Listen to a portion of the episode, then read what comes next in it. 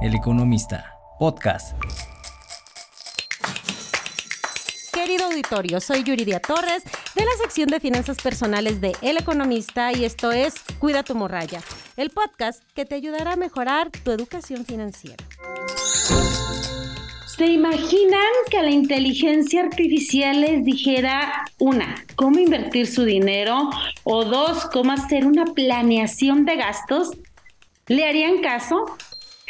Soy Yuridia Torres, esto es Cuida tu Morralla, el podcast de finanzas personales de El Economista. Y en este episodio me acompaña Jocelyn Herrera, reportera y colaboradora también de la sección de finanzas personales de este medio. Jocelyn, ¿cómo estás?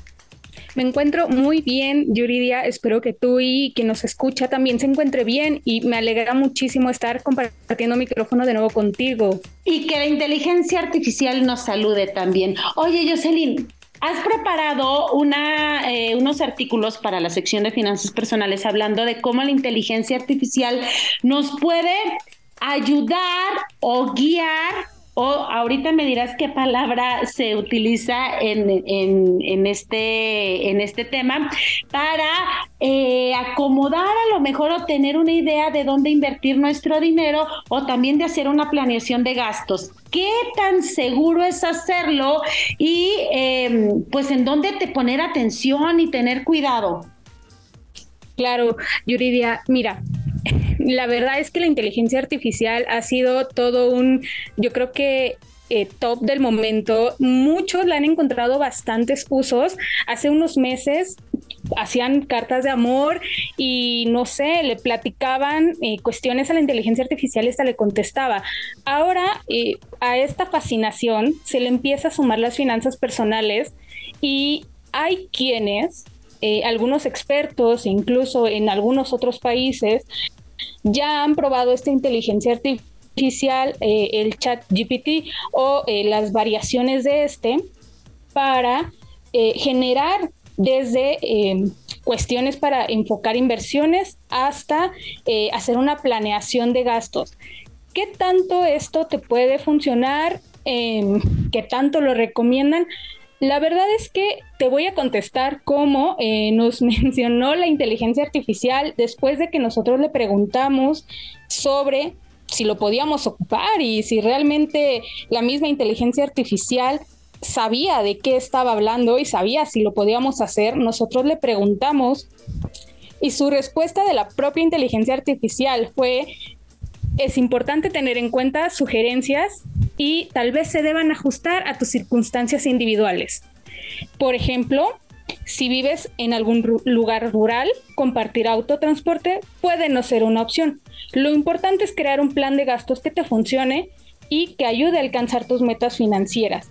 En otra ocasión también le preguntamos a la inteligencia artificial sobre si nosotros podíamos hacerle caso eh, en sus recomendaciones de inversión y su respuesta no varía mucho a esta primera, ya que nos mencionó, las recomendaciones que otorgaba eran tomadas desde una base de datos y que lo mejor era consultar todas sus recomendaciones con un asesor financiero. Desde ahí la inteligencia artificial ya te dijo que te puedo dar sugerencias, pero tal vez deberías consultarlas. ¿Pero por qué? Ah, la inteligencia artificial lo que hace es eh, de una serie de datos sacada de internet y de libros y cuestiones más, eh, te otorga recomendaciones y todo esto lo varía para que pueda contestar a tus preguntas.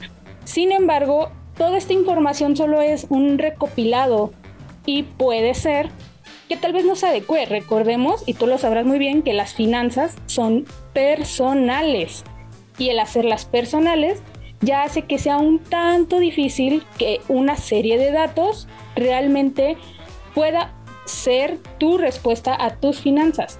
Sin embargo, puede ayudarte de muchas formas.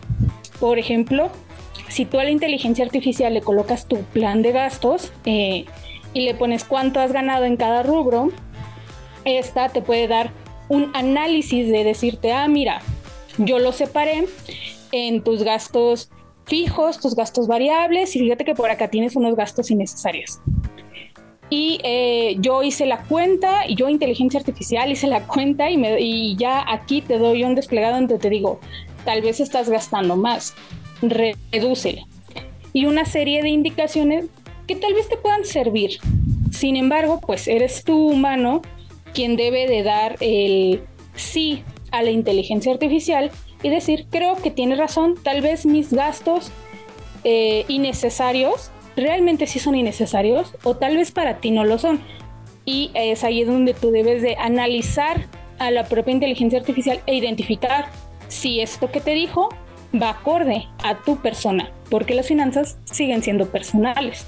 Tienes toda la razón en esto que mencionas, Jocelyn. Yo creo que puede servir como una base, como un ejemplo y eh, justamente ver si te funciona su, su, consejo, lo que te dice, si crees que está demasiado estricto, si ves que a lo mejor eh, pues no se aplica a, tus finanzas, a tus ingresos, pues buscar eh, una ayuda, buscar algún asesor en el tema de inversiones y de esta manera manera no caer en todo lo que te diga la inteligencia artificial. Yo creo que estamos en un momento donde se está conociendo, donde estamos aprendiendo de ella y hay que tener como muchas reservas, ¿no? Sin embargo, son ejercicios interesantes los que, los que has hecho, son eh, ejercicios que nos muestran pues lo que puede hacer por nosotras, por nosotros y cómo eh, puede ayudarnos. Hay que tener discernimiento, es muy, muy importante para pues tomar decisiones con base, como dices tú, a nuestras finanzas que son personales. Por supuesto, y sobre todo que eh, estos ejercicios son muy buenos, son tal vez una base para eh, entender las finanzas personales, para ir eh, jugando con ellas, ir teniendo más interés, pero sobre todo lo importante es que, y algo en lo que te puede ayudar la inteligencia artificial, es que como junta toda esta base de datos, también te puede dar de repente ciertos, eh, cierta información que si le buscas y tienes la suficiente curiosidad y te enfocas en la educación financiera, le das con todo y sabrás entonces a través de tu educación financiera y con esta herramienta discernir qué tipo de consejo tal vez le tomas a la inteligencia artificial. Te agradezco mucho que nos hayas acompañado en este episodio de Cuida tu morraya, el podcast de El Economista. Gracias a las personas que continuamente están buscando el contenido que preparamos. No olviden buscarnos en todas las redes sociales, no olviden compartir este contenido y nos escuchamos hasta la próxima. El Economista, podcast.